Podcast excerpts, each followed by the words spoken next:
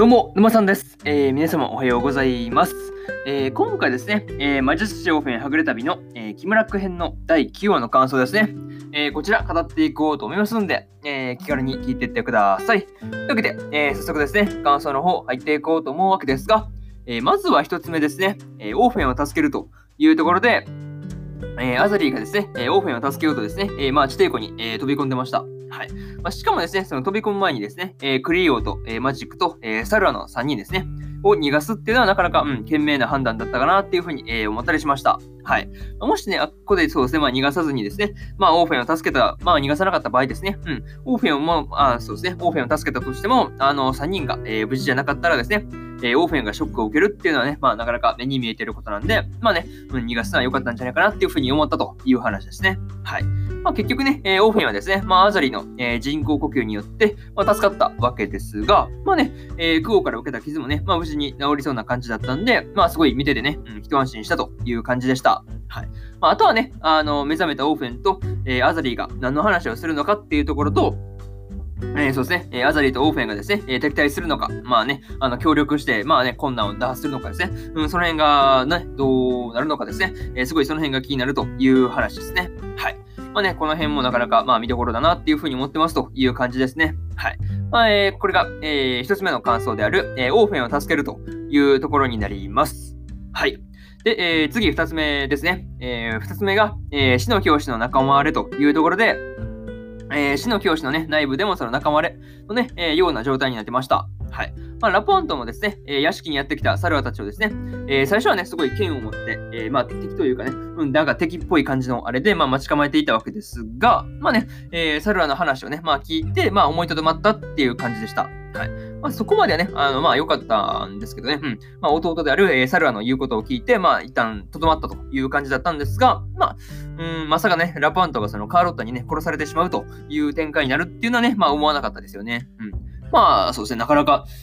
ね、サルアとその準備してるところにね、いきなりその、なんていうの、ラップアントのその死体ですよね、を投げ込まれるっていう、なかなか辛いですよね。いや、いやいきなりそのお兄お兄さんのね、あの死体上から降ってきたら怖いですからね。うんいや、なかなかその辺の展開になるとは思わなかったし、結構怖いなっていうふうに思ったという感じですね。はい。まあ、にしてもね、あの、クオもね、あの、魔術師は神殿内にはいないというふうに嘘をついてたりしたんですが、まあ、この辺のね、まあ、動きをまあ見てるだけでもですね、なんか、うん、死の教師たちが一枚岩じゃないっていうのはね、うん、すごい明らかな感じがあったという話ですね。うん。まあ、個人的にはですね、まあ、クオはまだね、忠誠心はあるかなっていうふうに思うんですけど、なんか、うん、カーロッタの狙いがわからないんですよね。うん。まあ、その辺がすごい、なんカーロッタの狙いの部分ですよね。まあ、その辺がすごい気になるという話で、まあね、えーその辺も、あの、後々ね、えー話の中で明かされてくる感じなのかなっていうふうにもね、えー思ってますという感じですね。はい。えーこれが、二つ目の感想である、えー死の教師の仲間割れというところになります。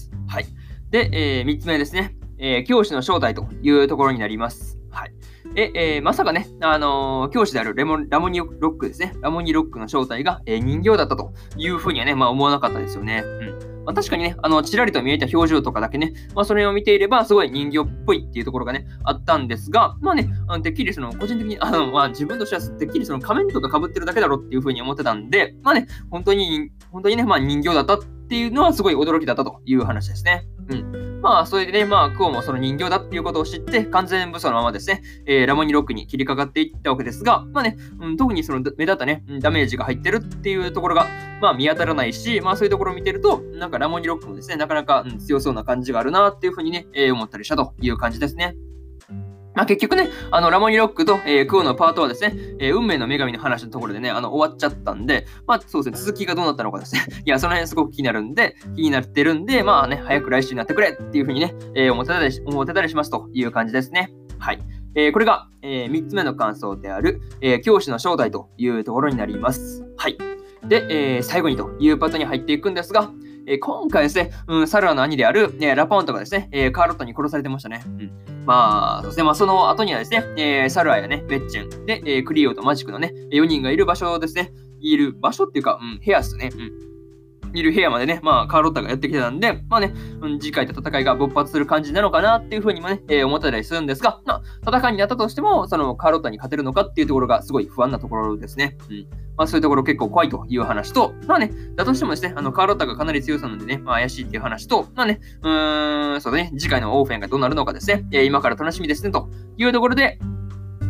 えー、今回の魔術師オーフェンはぐれ旅の、えー、木村編の第9話の感想ですね、えー、こちら割っておきます。はい。で、今までにもですね、第1話から第8話の感想は、えー、それぞれ過去の放送でね、えー、ペラペラ喋ってますんで、よかったら、えー、過去の放送もね、合わせて聞いてもらえると、えー、より一層ね、え、オーフェンね、あの、まあ、オーフェンの木村編ですね、え、楽しめるかなっていうふうに思うんで、よかったらね、まあ、気軽に過去の放送もね、聞いてみてください、合わせて聞いてみてくださいという感じです。はい。っていうのと、